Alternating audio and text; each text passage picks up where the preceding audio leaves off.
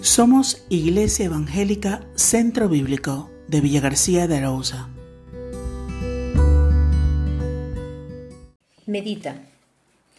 Que seáis plenamente capaces de comprender con todos los santos cuál sea la anchura, la longitud, la profundidad y la altura, y de reconocer el amor de Cristo, que excede a todo conocimiento, para que seáis llenos de toda la plenitud de Dios. Efesios 3, versículos 18 y 19. Desde el pesebre de Belén hasta la cruz de Jerusalén, el amor de Dios está presente y manifestándose en Cristo ante los ojos atónitos de una humanidad en tinieblas. Un amor que percibimos desde una perspectiva romántica y celebramos en Navidad. Un amor que percibimos en su tragedia y lo recordamos en Semana Santa.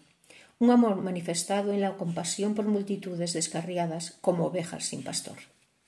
Meditando en el amor de Cristo, aún se nos escapa mucho de su grandeza seguimos percibiendo la perspectiva humana y nos olvidamos de la realidad de que es un amor hacia nosotros que no éramos merecedores, sino pecadores. Romanos 5, versículo 8.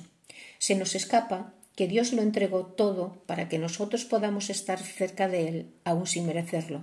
Isaías 43, versículos del 1 al 5. No comprendemos el amor que nunca se olvida de nosotros. Isaías 49, versículos del 14 al 16. Dios entrega a su propio Hijo a morir en la cruz por nosotros antes de permitir que podamos pasar toda una eternidad alejados de la casa del Padre, sin esperanza. No es nuestro amor hacia Dios, sino el amor de Dios hacia nosotros lo que cambia nuestras vidas. Primera Juan capítulo 4 versículo 10.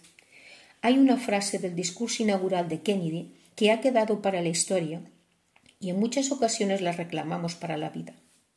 Preguntad qué no puede vuestro país hacer por vosotros. Preguntad qué podéis hacer vosotros por vuestro país. Es una frase humana llena de significado. Puede servir para casi todas las relaciones. Pero cuando nos paramos delante del amor de Dios, ¿acaso puedo hacer yo algo para merecer el amor de Dios? ¿Puedo hacer algo para mejorar el amor de Dios? Llegados a este punto, no preguntemos qué podemos hacer por Dios, porque nada podemos hacer que merezca su favor. Simplemente aceptemos el amor de Dios en Cristo, que desde Belén en un pesebre hasta Jerusalén en una cruz, todo lo entrega, todo lo sufre para que en su pobreza nosotros seamos enriquecidos. Segunda Corintios 8, versículo 9. Hoy no pienses en tu condición, que no mereces el amor de Dios. No pienses en lo lejos que te has ido de Dios. No pienses en la maldad de tu historia o en tu presente. Es cierto, no mereces el amor de Dios. Simplemente medita en que Cristo te ama y te llama a pesar de tu propia debilidad y acepta su amor. ¿Aceptas hoy el amor de Cristo en tu vida? Espero que sí.